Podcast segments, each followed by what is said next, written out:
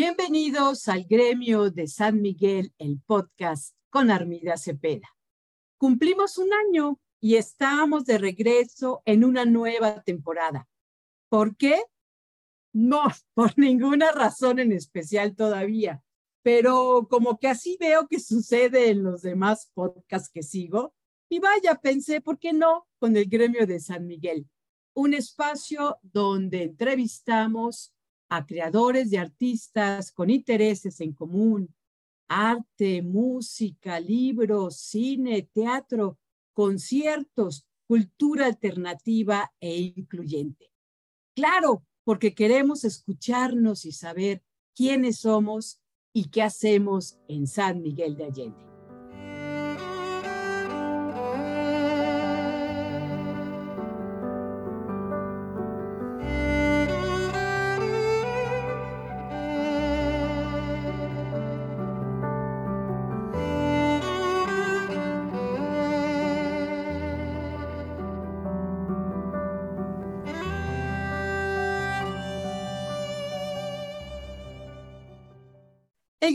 San Miguel el podcast conversa hoy con la apasionada soprano Alicia Rapaport, quien es parte de la vida cultural de San Miguel de Allende y quien produce y además canta en múltiples proyectos musicales.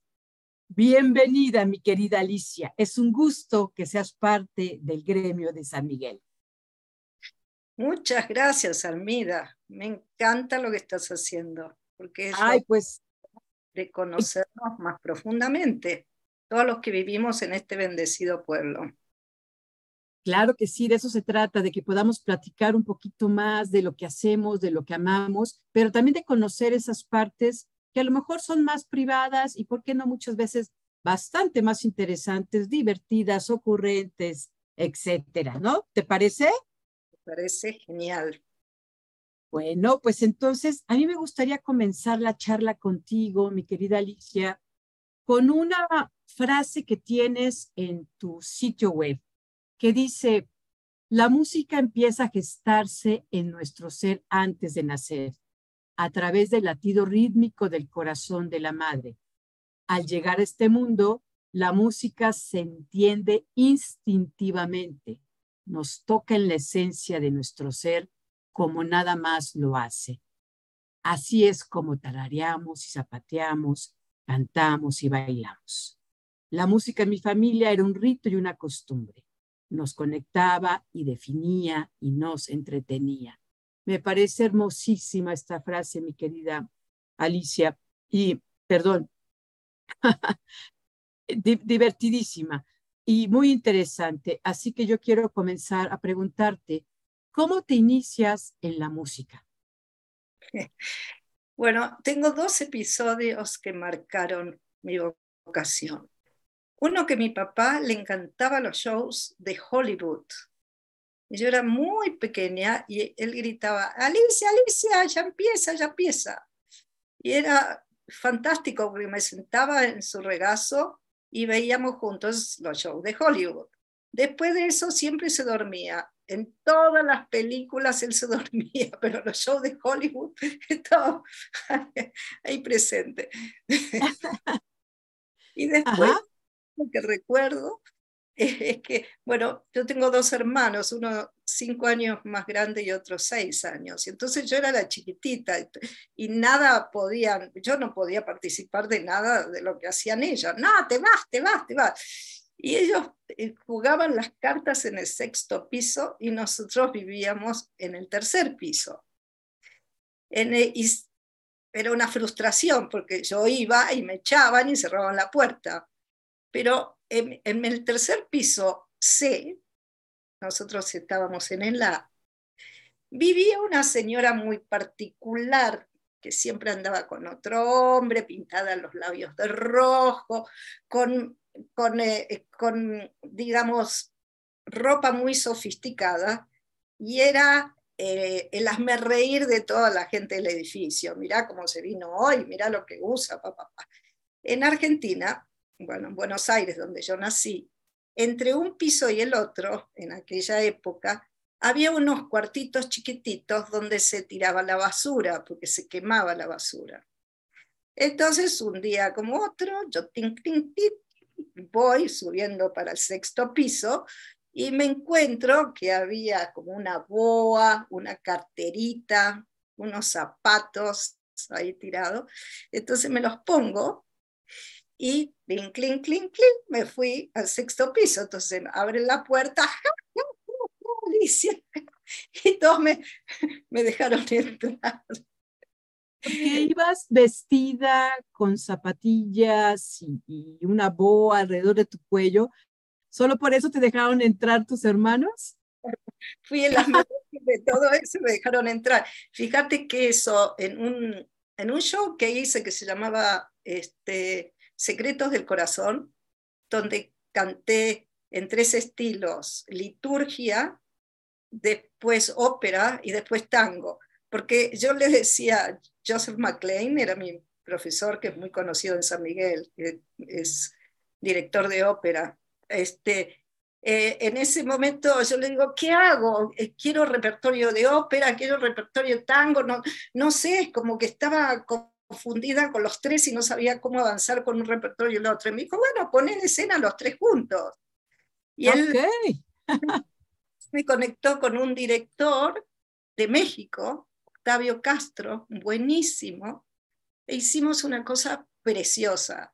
Y en la parte de ópera, con este, eh, cuando me envó con esta área de Puccini, entonces eh, ahí tenía un baúl y sacaba la boa y unos zapatitos.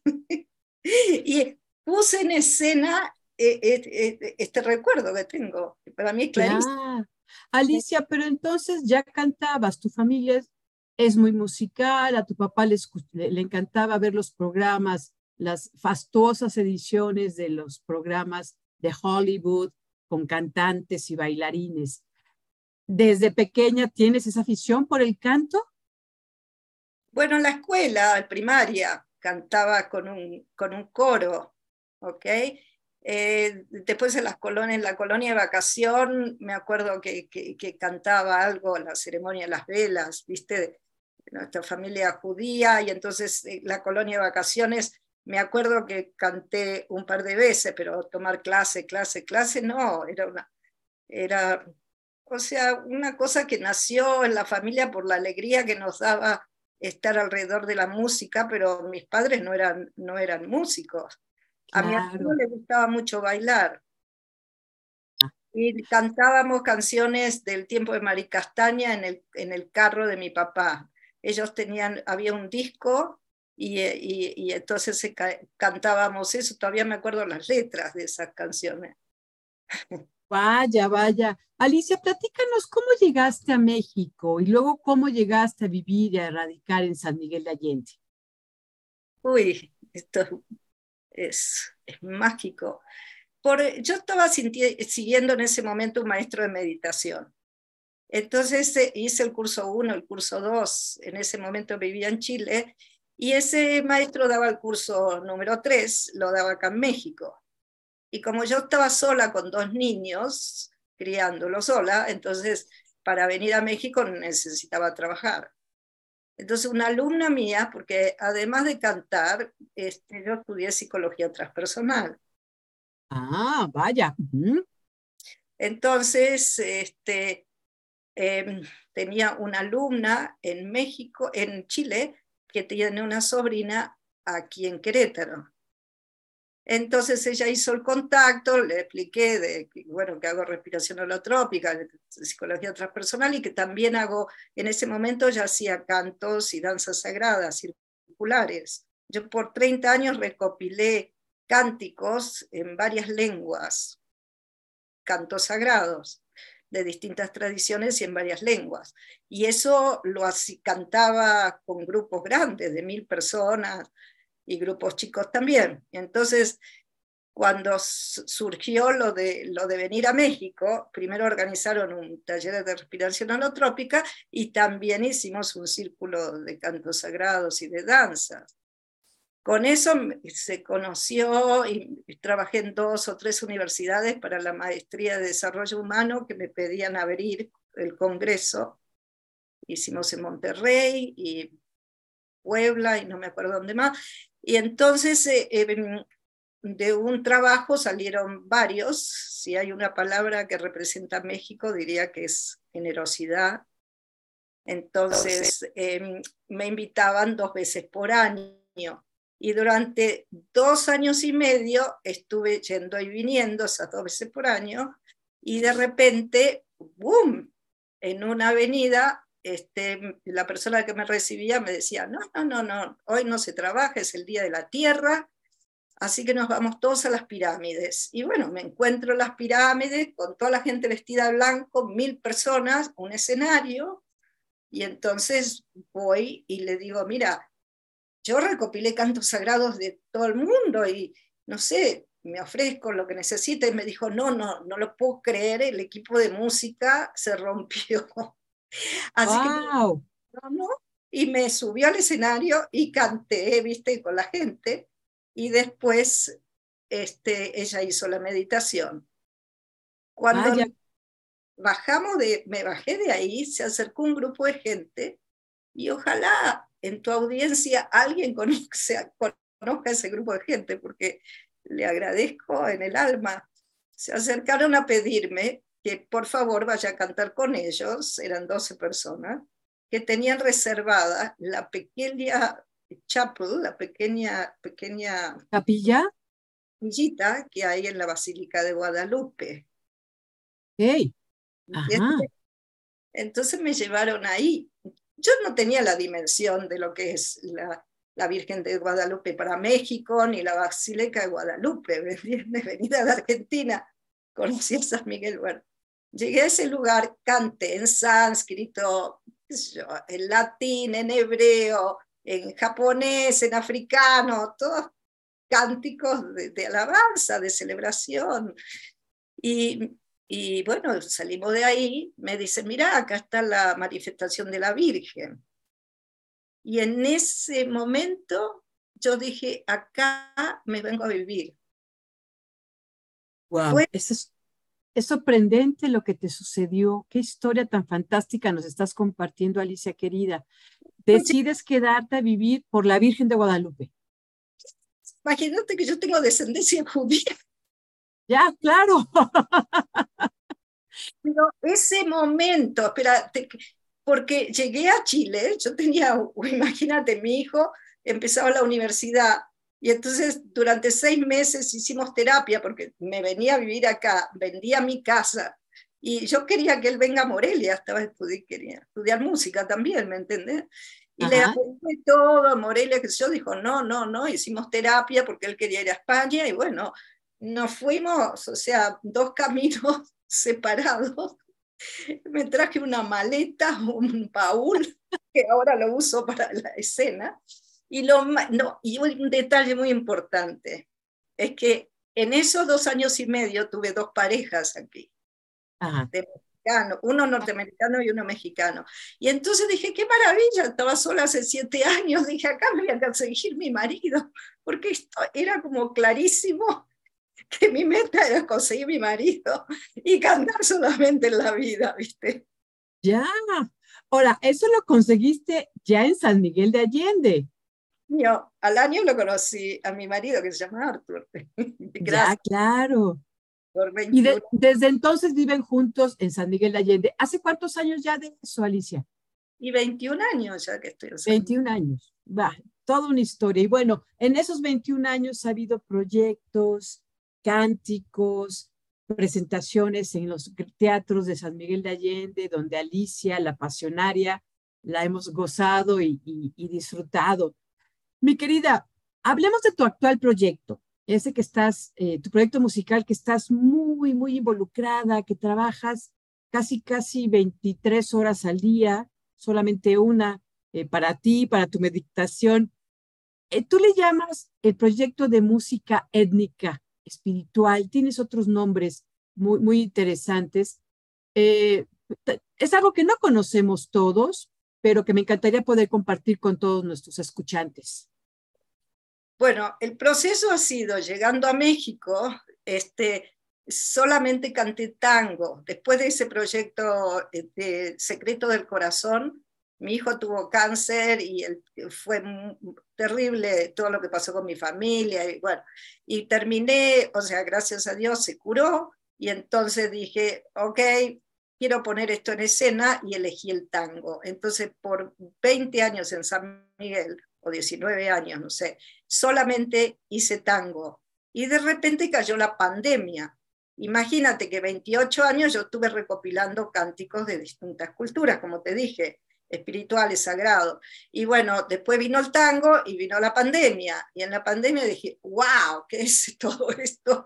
Mejor es elevar la conciencia. Y volví a lo sagrado y empecé a componer. Tengo dos composiciones que hice por la pandemia, pidiendo luz, libertad, alegría, qué sé yo, conexión, protección, sanación, y después dije, ah, ok, voy a traer todos los cánticos que tengo, que antes los cantaba a capela con la gente, como Kirtan, ¿no? Yo cantaba, la gente devolvía y así, pero lo quiero llevar a un nivel musical, eh, o sea, donde los sonidos también acompañen el, eh, el poder de las palabras de las oraciones. Entonces, primero en la pandemia, el 2020, hice uno con cinco músicos increíbles que se llamó Shira, que significa cantando, hicimos salmos del Antiguo Testamento y, y después eh, entonces dije, bueno, quiero seguir con eso, me llevó dos años, dije, ok, lo que quiero es incluir otras tradiciones, entonces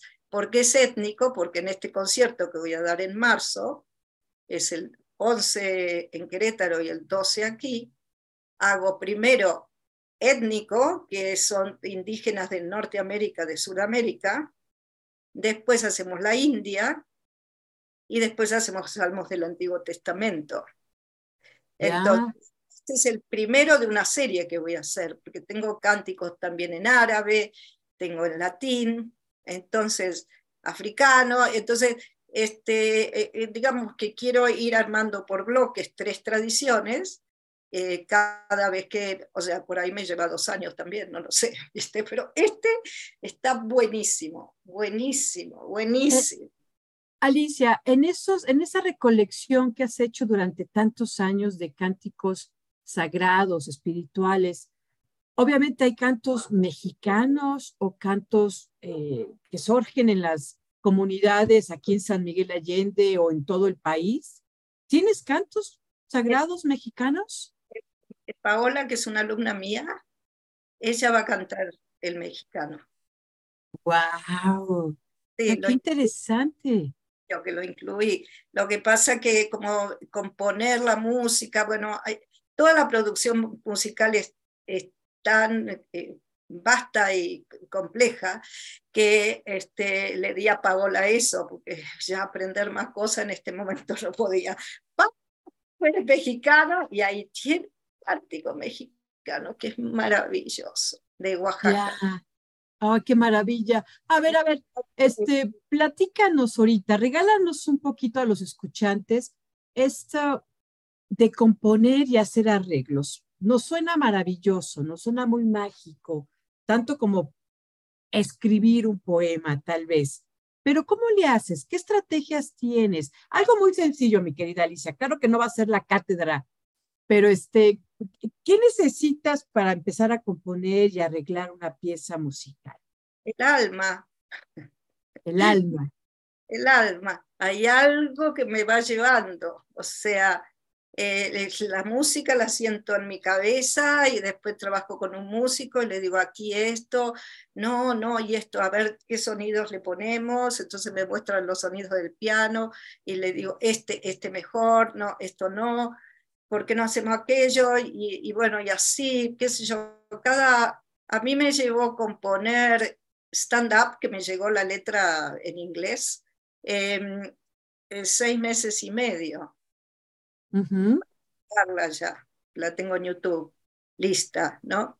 Con un video. Y por ejemplo, la otra, La Gran Invocación, que la letra no es mía, pero la adapté, que es una plegaria muy conocida de Alice Bailey, eh, una esotérica de los años 35, por ahí, que dicen que paró la Segunda Guerra Mundial, eso lo, este, y que muchos grupos espirituales la cantan por todo el mundo. Yo le puse la música espontáneamente, caminando por la calle hace como 35 años atrás.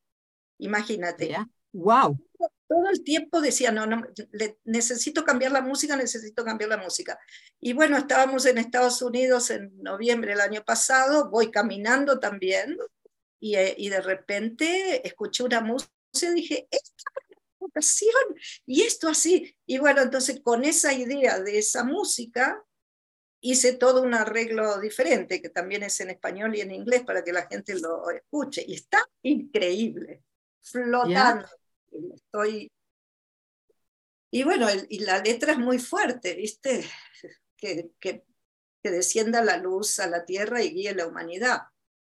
Estamos en un, momento este, difícil para todos, no hay duda que el mundo está loco, loco, loco.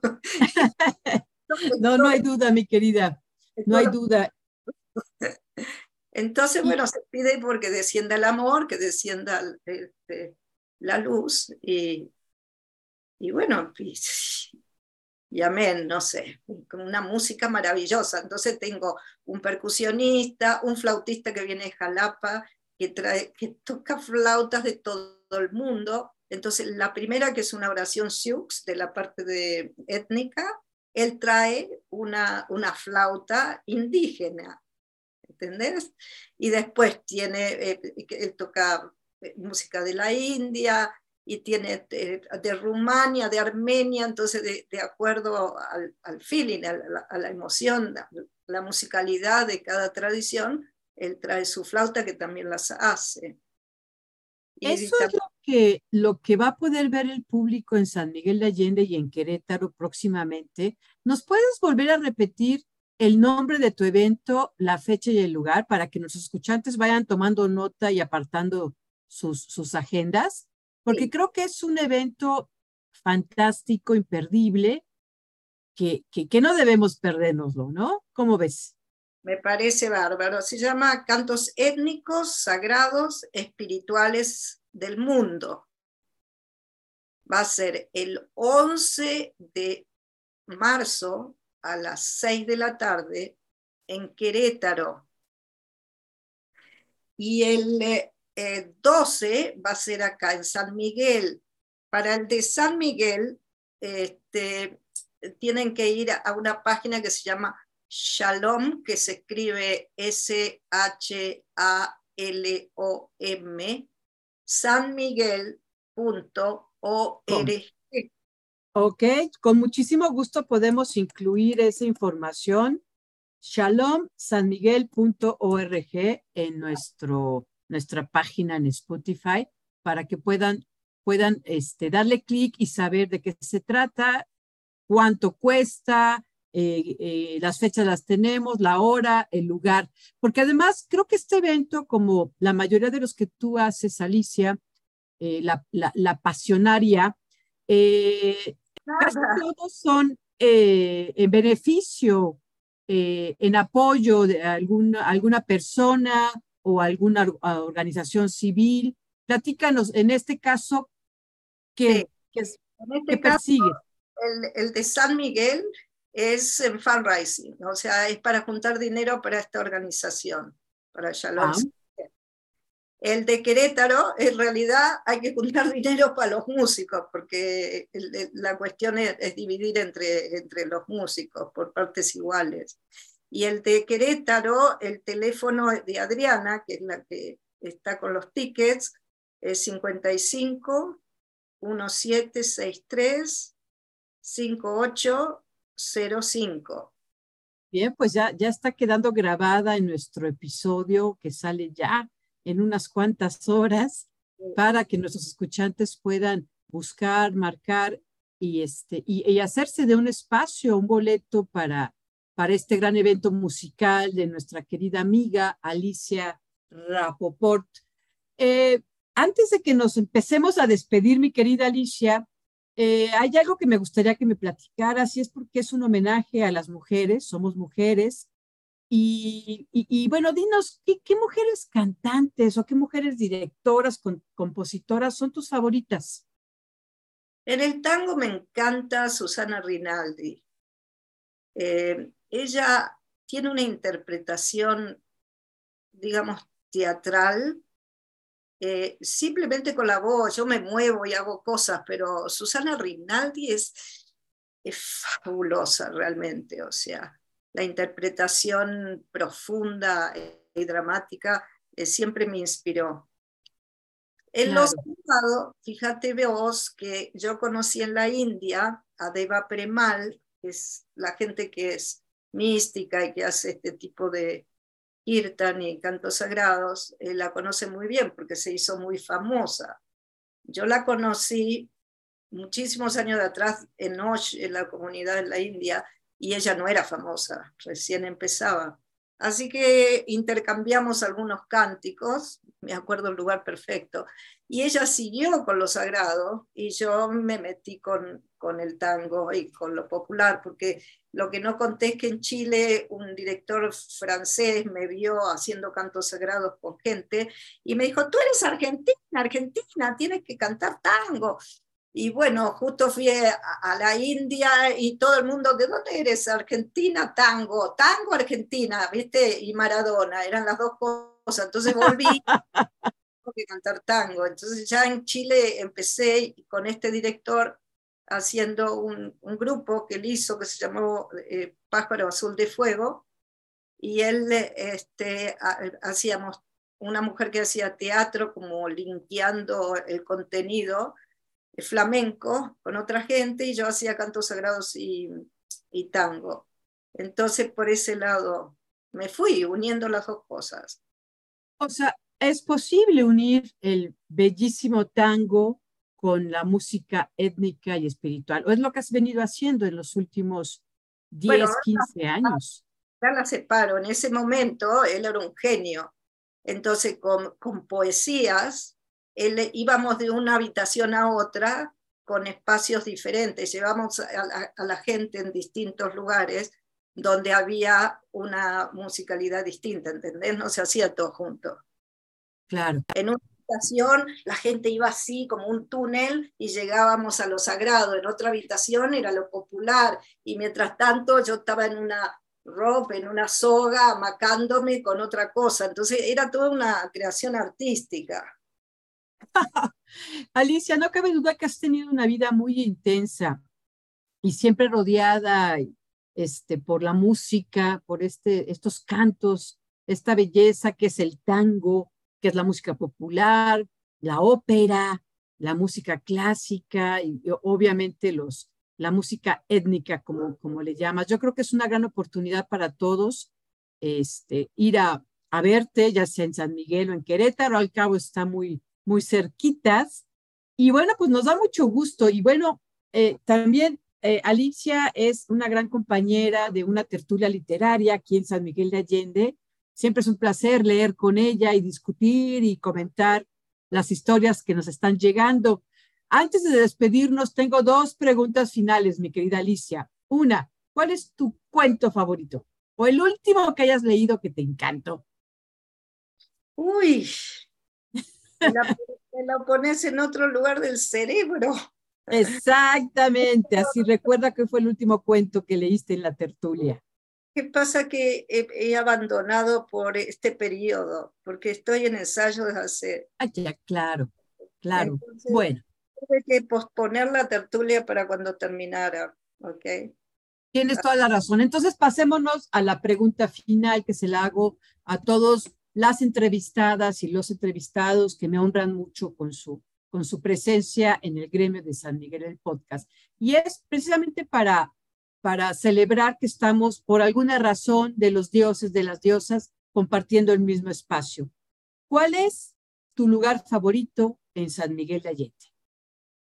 Tabuada. Voy a nadar lunes, miércoles y viernes y eh, rodeada de árboles, el agua perfecta, amo Tabuada. Bueno, Alicia, muchísimas gracias. Eh, me honra muchísimo, me hace muy feliz poder platicar contigo en, en, este, en este nuevo episodio, en esta nueva temporada.